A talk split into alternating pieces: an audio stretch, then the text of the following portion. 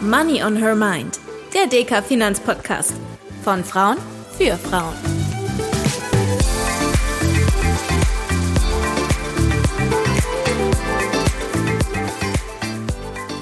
Hallo und herzlich willkommen zu einer neuen Folge von Money on Her Mind, dem DK Finanzpodcast von Frauen für Frauen. Heute wollen wir uns einem Thema etwas genauer widmen, das wir schon in der ein oder anderen Folge angesprochen haben und das seit einigen Monaten durch unsere Nachrichten geistert und nicht so wirklich wegzudenken ist, nämlich die Inflation. Davon haben wir alle in letzter Zeit zur Genüge gehört und wir spüren es auch selbst an der Supermarktkasse oder beim Tanken oder auch ganz aktuell bei unseren Weihnachtseinkäufen. Falls ihr mehr darüber hören möchtet, wie man vielleicht in dieser Zeit trotzdem ein bisschen sparen kann, könnt ihr übrigens auch gerne in unsere letzte Folge Kassensturz mal reinhören. Heute soll es aber nicht nur ums Sparen gehen, sondern vor allem auch darum, die Inflation noch ein bisschen besser zu verstehen und welche Auswirkungen das vor allem auch auf unsere Geldanlage haben kann. Ich freue mich deshalb besonders, dass heute wieder meine Kollegin Dr. Gabriele Wiedmann bei mir ist. Hallo Gabriele. Hallo Tanja, ich freue mich, dich zu sehen. So, bevor wir jetzt richtig einsteigen, ähm, wir fangen ja oft so an, würde ich dich nochmal bitten, wir haben zwar alle eine ungefähre Vorstellung davon, was Inflation eigentlich ist, aber kannst du es uns nochmal ganz genau erklären? Inflation ist Geldentwertung oder Kaufkraftverlust. Es gibt ganz viele Wörter dafür. Am Ende heißt es, die Preise steigen auf breiter Basis. Und eigentlich redet man so richtig erst von der Inflation, wenn die Preise stark steigen. Also wenn man so richtig merkt an manchen Preisen, uh, es wird alles teurer, mir reicht das Geld nicht mehr am Monatsende, so wie es früher gereicht hat. Eigentlich ist das Preise steigen oder sich ändern was ganz Normales in der Marktwirtschaft. Weil wir haben ja immer das Zusammenspiel mit Angebot und Nachfrage. Da haben wir auch schon drüber geredet, über Märkte, Tanja, nicht wahr? Und es ändern sich Preise und es ist auch völlig okay, dass manche Preise stärker steigen, manche auch fallen. Nur das Ziel ist bei moderater Inflation, also bei einer Inflation, die man im Griff hat, dass die Preise insgesamt, also so von allen Gütern, die wir so für den täglichen Bedarf brauchen, dass die Preise nur moderat steigen. Das ist deshalb so wichtig, dass sie nur moderat langsam steigen, damit das Leben kalkulierbar ist. Damit die Menschen eben nicht anfangen, irgendwelche Sachen auf Vorrat zu kaufen, weil sie zu teuer werden und deshalb dann Sachen fehlen und andere Leute sie nicht kriegen und dann ist plötzlich alles durcheinander. Und wenn du sagst moderat, was genau bedeutet das dann eigentlich? Das ist auch eine gute Frage, Tanja, weil ähm, weiß keiner so genau, was gut ist. Die Europäische Zentralbank, unsere Notenbank, hat beispielsweise gesagt, so um die zwei Prozent. Das ist genau das, was wir haben wollen, pro Jahr zwei Prozent. Das ist so, dann können die Leute kalkulieren, da lässt sich's anpassen und trotzdem läuft's eben nicht aus dem Ruder mit Wahnsinnslohnsteigerungen, Wahnsinnspreissteigerungen, dass alle nicht mehr hinterherkommen. Gabriele, jetzt ist die Inflation ja etwas, das uns immer begleitet, wie du eben schon gesagt hast. Aber was uns, glaube ich, aktuell so bewegt, ist, dass sie einfach, zumindest in der Zeit, an die ich mich erinnern kann, noch nie so hoch war, nämlich laut Statistischem Bundesamt bei 10,4 Prozent. Und auch wenn man einen Blick auf die Preissteigerung in einzelnen Sektoren wirft, dann ist das schon ganz schön erschreckend. Also zum Beispiel bei den Energiekosten waren es im Vergleich zum Vormonat 43 Prozent. Wie berechnet sich denn diese Inflation eigentlich? Das Statistische Bundesamt ähm, hat tatsächlich einen Warenkorb, den es zugrunde legt. Den ermittelt man, indem man viele, viele Menschen in Deutschland fragt, was, für was gebt ihr so im Durchschnitt monatlich euer Geld aus? Ermittelt man, also weiß man dann so viel Anteil an Kleidung, an in, ins Restaurant gehen, zum Essen gehen, ähm, Benzinkosten, Miete ist ein Riesenanteil davon. Also dieser typische Warenkorb, von dem werden jeden Monat die Preise gemessen. Also jeden Monat gehen Menschen los und schauen, wie viel kostet die Butter in den Läden, was kostet eine Tomate, was kostet eine Hotelübernachtung, aber auch der Friseurbesuch, die typische Jeanshose. Und diese Preise werden also so mit den Gewichten zusammengezählt, dass man Monat für Monat ein ein Index, einen Wert hat, wie sich dieser Preis von dem Warenkorb verändert. Und die Inflationsrate, das ist dann immer die Jahresveränderungsrate von dem typischen Warenkorb. Also wenn ich eine Inflationsrate habe von jetzt zehn Prozent, heißt das, vor einem Jahr habe ich zehn Prozent weniger für die typischen monatlichen Ausgaben bezahlt, als ich es heute tue. Ich brauche also heute 110 Euro, um das zu kriegen, wofür ich vor einem Jahr nur 100 Euro bezahlt habe. Ich weiß nicht, wie es dir geht, Gabriele, aber als eine Person, die doch recht viele Nachrichten konsumiert, muss ich sagen, dass mich die Inflation schon sehr bewegt und ich mir auch mehr Sorgen um meine Altersvorsorge beispielsweise mache. Und ähm, damit bin ich nicht alleine. Es gibt nämlich eine neue Trendstudie Jugend in Deutschland und die hat gezeigt, dass ähm, tatsächlich auch sehr viele junge Menschen, also die fragen immer Personen zwischen 14 und 29, ähm, sich große Sorgen um ihre finanzielle Existenz machen. Und wenn man schaut, was war der Punkt, der sie am meisten bewegt hat vor zwei Jahren, da war das noch die Klimakrise und das interessiert sie auch nach wie vor, beziehungsweise bereitet ihnen Sorgen. Aber 71 Prozent dieser Personen haben angegeben, dass sie sich am meisten Sorgen um die Inflation machen. Und das, ja, finde ich, ist schon eine beeindruckende Zahl. Aber die Geschichte zeigt ja eigentlich auch, dass es nicht das erste Mal, dass wir mit so einer hohen Inflation zu kämpfen haben. Also ich kann mich da jetzt persönlich nicht mehr dran erinnern, ich habe es nicht erlebt, aber vielleicht konnten wir da das ein oder andere auch daraus lernen, das uns jetzt Grund zur Hoffnung gibt. Und das passt natürlich genau, Tanja, wenn du sagst, das sind junge Menschen bis 29 Jahre, weil die letzte, das letzte Mal, dass wir in Deutschland höhere Inflationsraten hatten, also deutlich höhere, als wir so in den letzten 30 Jahren hatten, das war Anfang der 90er in unserem Wiedervereinigungsboom. Da hatten wir mal höhere Inflationsraten, weil da einfach ein riesen Nach Nachfrageschub kam, gerade von den neuen ostdeutschen Ländern. Damals kam ein Nachfrageboom, dann kam die wirtschaftliche Abkühlung, Inflation ist wieder runtergegangen. Oder wenn ich noch mal weiter zurückdenke, ich kann mich noch dran erinnern, wir hatten Anfang der 70er Jahre ja eine große Ölpreiskrise, auch Wahnsinnsnachfragesteigerungen, richtig starke Inflation, die ging nach zwei, drei Jährchen wieder runter. Anfang der 80er. Also jedes Mal, wenn in Deutschland die Inflation hochgegangen ist, ist sie auch relativ schnell wieder runtergegangen. Und wir haben ja jetzt gerade als Ursache von der aktuellen Inflation erstens mal Folgen der Corona-Krise.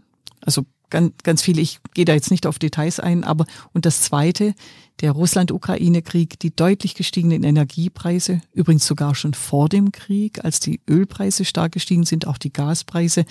Das alles ist jetzt so eine Riesenwelle, die hat mal richtig alles hochgeschoben. Zuerst die Energiepreise, daraus folgen dann auch die ganzen anderen Produkte und diese Welle wird wieder abeben. Ich würde mal sagen, spätestens 2024 haben wir wieder Inflationsraten von zwei, zweieinhalb Prozent. Es gibt also doch noch Grund, ein bisschen optimistisch in die Zukunft zu schauen. Definitiv, ja. Wir hatten es gerade schon kurz angesprochen. Für uns ist die Inflation im Alltag vor allem ja dadurch spürbar, dass die Dinge, die wir täglich so konsumieren, teurer werden.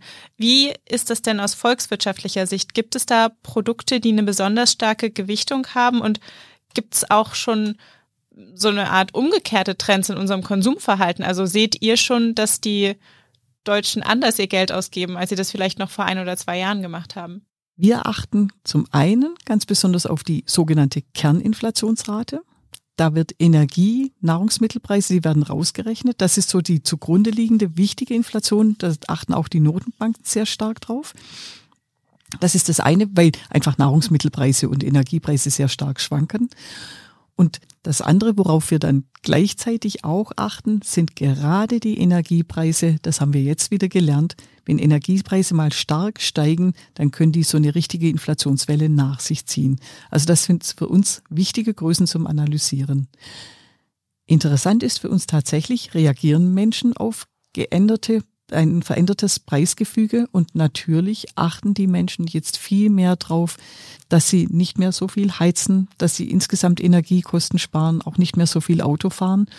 Und das macht den Statistikern übrigens das Leben dann ganz schön schwer, weil Menschen reagieren schnell auf veränderte Preise. Im Warenkorb werden wir das aber erst in ein paar Jahren sehen, weil die Warenkörbe nur in, im Abstand von vielen Jahren geändert werden.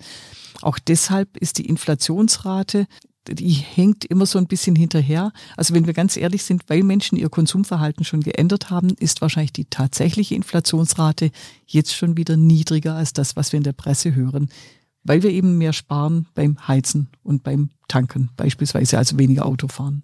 Und könnt ihr denn ähm, auch sagen oder betrachtet ihr auch, wem die Inflation gerade besonders wehtut, wenn wir jetzt auch bestimmte Branchen oder Sektoren anschauen?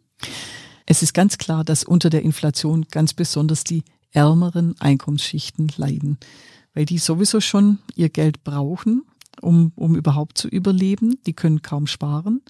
Und weil gerade die oft diese Dinge viel brauchen, die viel teurer werden in so einer Inflationsphase. Und ähm, da weiß man schon, also Inflation trifft ärmere Schichten stärker. Das ist das eine. Und das andere ist, das beobachten wir jetzt gerade, es gibt ja schon starke Lohnsteigerungen. Also ein Teil von der Inflation wird wirklich über höhere Löhne ausgeglichen. Aber das eben auch wieder eher in den Branchen, in der Industrie oder in starken Dienstleistungsbranchen, aber eben nicht in den Branchen, wo die Menschen sowieso schon wenig Geld verdienen. Das ist übrigens dann eine Aufgabe von der Politik, dass Politik dafür sorgt, dass die Menschen, die jetzt am stärksten unter der Inflation leiden, dass denen Geld gegeben wird, damit sie überleben und damit sie sich auch nicht so viele Zukunftssorgen machen müssen. Und jetzt sind das ja Probleme, mit denen stehen wir auch nicht ganz allein da. Die Inflation bewegt ja viele Länder weltweit und es bewegt auch eigentlich den gesamten Euroraum. Also wenn man sich bei unseren Nachbarn umschaut, die sind ja auch zum Großteil bei über 10 Prozent Inflation. Wie sieht das denn so im Rest der Welt aus? Wie wird damit umgegangen? Also zum einen, es gibt immer noch ein paar Länder, die haben gar keine Inflation. In Japan, da ist die Inflationsrate jetzt auf zweieinhalb Prozent gestiegen, zweieinhalb Prozent. Also da ist immer noch nicht viel davon angekommen. Es gibt daneben übrigens auch Länder, die haben wahnsinnig hohe Inflationsraten. Also in der Türkei schießen die Preise völlig nach oben. Da sind wir dann immer noch in einem moderaten Bereich. In den USA beispielsweise, da steigen gerade die Mieten viel stärker, als es bei uns tun, was dann auch dort wieder das Leben schwieriger macht. Also insgesamt diese Energiepreiswelle, die rollt über die ganze Welt hinweg. Du sprichst gerade schon die EZB an, die ja eigentlich dafür sorgen soll, dass die Inflation ein bisschen gebremst wird. Wenn man sich die Zahlen so anschaut, dann kommt ja die Frage auf, was kann man da überhaupt dagegen tun? Also als Privatperson wird es ein bisschen schwierig, aber was genau macht denn die EZB eigentlich so, um gegen die Inflation anzukämpfen. Also wir haben es jetzt immer wieder in den Nachrichten gehört, ähm, der Leitzins wird angehoben, aber wie genau funktioniert das eigentlich? Wenn eine Notenbank Inflation bekämpft, dann muss sie an die Wurzeln der Inflation gehen. Also woher kommt Inflation? Inflation kommt, wenn entweder Löhne stark steigen und die Unternehmen dann ihre Kostensteigerungen weitergeben möchten, müssen oder wenn über Energiepreise höhere Kosten. Also insgesamt wenn Unternehmen es schaffen, ihre höheren Preise durchzusetzen am Markt. Und das schaffen sie ganz besonders in dem Umfeld, wo die Leute genug Geld haben, wo sie es sich leisten können oder wo sie irgendwie die Möglichkeiten haben. Und da packt die Notenbank an. Die sagt, wir können einer Volkswirtschaft ja viel Geld oder wenig Geld zur Verfügung stellen. Das tun wir über den Zins. Heißt, das wichtigste Mittel der einer Notenbank, also unserer Europäischen Zentralbank, ist der Leitzins, also der Zins, den die Banken bezahlen, wenn sie Geld leihen bei der Zentralbank. Leitzinserhöhungen heißt, eine Notenbank bremst also die Inflation, indem sie ihre Leitzinsen erhöht. Den Banken es schwerer macht, Kredite zu vergeben, indem sie dadurch dann Kredite teurer macht. Heißt also, wenn irgendjemand bauen möchte, ein Haus kaufen möchte und der Zins für Immobilienkredite steigt, dann überlegen sich die Menschen, bauen nicht mehr. Wenn Unternehmen Kredite brauchen, um zu investieren, um Geld auszugeben, wenn der Zins steigt, lohnt sich's für manche nicht mehr. Dann sagen sie, okay, dann lass ich's. Dann bremse ich mal, dann warte ich ab. Dann kommt weniger Nachfrage. Wo weniger Nachfrage ist, sitzen plötzlich dann die Unternehmen wieder da und sagen, oh, jetzt haben wir gar nicht mehr so viel Nachfrage, dann müssen wir aufpassen, dann können wir unsere Preise auch nicht mehr so erhöhen. Wir, Hauptsache, wir kriegen überhaupt noch irgendwelche, unsere Produkte irgendwie weg. Und das ist genau der Effekt, den die Notenbank haben möchte, nämlich dann wird die Nachfrage gedrosselt, dann wird die Aktivität beim Preiserhöhen gedrosselt und dann kommt man automatisch wieder in ein Umfeld rein, wo man niedrige Inflationsraten hat. Und das ist das, was wir gerade weltweit beobachten. Gerade die US-Notenbank, Europäische Zentralbank, das sind ja so die größten Notenbanken, die haben jetzt schon die Leitzinsen deutlich erhöht. Wir merken überall auf der Welt, ähm, Wachstum wird schwächer, zum Teil sogar schon Rezession. Das heißt also wenig Nachfragedynamik und damit kommt jetzt schon, also die Lohnverhandlungen werden tendenziell wahrscheinlich schon wieder ein bisschen vorsichtiger fürs nächste Jahr. Die Unternehmen trauen sich nicht mehr so Preiserhöhungen durchzusetzen am Markt und schon gibt es erste Signale, dass die Inflationsraten zurückgehen. Jetzt hast du ja eben erklärt, dass die steigenden Zinsen dafür sorgen, dass es weniger Kredite, weniger Neuinvestitionen gibt und dass infolgedessen Wirtschaftswachstum sinkt und auch, dass die Preise für uns im Alltag wieder ein bisschen geringer werden. Aber was ich mich jetzt frage ist, das ist natürlich gut als Verbraucherin, aber was bedeutet das dann eigentlich für meine Geldanlage? Weil da möchte ich ja eigentlich schon, dass es den Unternehmen gut geht und sie investieren. Und Tanja, das ist tatsächlich eine Phase, ähm, die ist ein bisschen schwieriger. Da muss man dann schon wieder bessere Nerven haben als Wertpapieranlegerin. Ähm, ich habe es ja gesagt, also es wird das Wachstum gedrosselt. Du hast es auch gesagt, ähm, wir kriegen sogar, also wir werden jetzt wahrscheinlich eine leichte Rezession haben, weltweit, also gerade in den großen Industrieländern. Das bedeutet dann, wenn ich über Aktienanlagen, aber auch Unternehmensanleihen rede, ähm, dass da tendenziell dann eher mal stärkere Kursschwankungen kommen, auch mal eine Phase kommt von schwächeren Aktienkursen, also fallenden Aktienkursen. Denn wo ich Rezession habe oder schwaches Wachstum, da schrumpfen halt auch mal die Gewinne. Und wo Gewinne schrumpfen, das tut dem Aktienmarkt weh. Das ist aber nur eine Phase. Also das weiß ich Ganz sicher, das ist eine Phase von mehreren Monaten, die geht vorbei. Und wenn wir beide in unserem Podcast über Geldanlegen reden, dann reden wir ja nicht über das kurzfristige Zocken, sondern über das langfristige Investieren. Und da stört es mich nicht, dass ich zwischendurch mal so eine konjunkturelle schwache Phase habe. Vielmehr, wenn ich regelmäßig investiere, ist das dann sogar wieder die Zeit, in der ich wirklich günstig auch am Aktienmarkt einsteigen kann. Und Gabriele, du hast jetzt gerade Rezession gesagt. Ich glaube, da können wir uns auch alle was drunter vorstellen. Aber wenn wir sagen, das geht vorüber, wie lange dauert sowas eigentlich? Rezession ist ja ähm, definiert als Zurückgehen vom Bruttoinlandsprodukt, also wirklich etwas weniger Wohlstand für eine bestimmte Phase. Wenn ich so zurückdenke, die letzten Jahrzehnte, so eine durchschnittliche Rezession geht ungefähr ein halbes Jahr. Das ist nicht lange. Das ist mal so eine Durststrecke, wo es eben runter geht. Aber es geht auch relativ schnell wieder hoch, denn das ist ja das Schöne an der Marktwirtschaft, an der flexiblen Marktwirtschaft, dass wenn dann mal so eine Korrekturbewegung stattfindet, also schrumpfende Produktion, eher schlechtere Stimmung, dass relativ schnell dann Unternehmen wieder merken, oh, guck mal, da ist eine Chance, da kann ich jetzt auch wieder mehr produzieren, irgendwo wächst wieder was und schon geht's wieder nach oben. Und auch dieses Vertrauen in die Marktwirtschaft, in ihr flexibles Anpassen, bringt mich dazu, dass ich sage, im Durchschnitt geht's aufwärts. Darauf kann ich vertrauen. Gibt es denn außer dem Sparplan noch eine Möglichkeit? Ähm, ich denke jetzt an diejenigen von uns, die noch ein bisschen neu in dem Thema Geldanlage sind und wo zusätzlich zu der ganzen anderen Unsicherheit, die wir im Moment gerade fühlen, auch die Unsicherheit an den Märkten noch, ja, ein bisschen Sorgen bereiten kann. Wie kann ich denn dieses gefühlte Risiko oder diese Unsicherheit weiter minimieren? Schon allein, wenn ich mein Geld breit streue. Also wenn ich heute sage, ich habe ein bisschen Geld, ich lege das jetzt an, wenn ich alle Anlageklassen reinnehme. Also wenn ich festverzinsliche Geldanlagen sicher, ein bisschen weniger sicher nehme, Aktien breit gestreut über die ganze weite Welt und dann noch Immobilien, Immobilienfonds. Wenn ich das alles so schön verteile, dann habe ich schon mal viel weniger Risiko drin, weil mal die eine oder andere Anlageklasse gut läuft. Und das kann ich auch zuerst mal jetzt im ersten Schritt machen, dass ich sage, das Geld, was ich habe, breit gestreut anlegen. Und wenn ich es dann noch schaffe, jetzt auch beim Neueinstieg gleich irgendwas noch zu machen mit regelmäßig investieren, damit ich den Vermögensaufbau über die Jahre habe, dann habe ich mit meinem Start in die Geldanlage schon viel gewonnen. Und du hast es ja vorhin schon gesagt, ähm, die Inflation ist hoffentlich nicht hier, um zu bleiben. Aber hast du für uns nochmal so einen kleinen volkswirtschaftlichen Ausblick, wie so unsere Zukunft aussehen wird und wie das mit der Inflation weitergeht?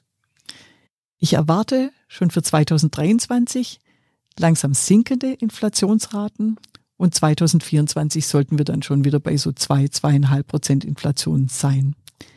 Bei der Konjunktur, also beim Wachstum, rechne ich damit, dass wir jetzt so im Winterhalbjahr 22, 23 eine leichte Rezession haben. Dann wird es wieder Wachstum geben und dann werden wir auch so Ende 2023, 2024 haben wir wieder so kräftiges Wachstum, dass wir uns nur noch mit Mühe dran erinnern werden, wie schwierig die Zeit 2022, 2023 war. Wir dürfen also auch wenn wir ein bisschen zurückblicken und nach vorne schauen, vorsichtig optimistisch sein.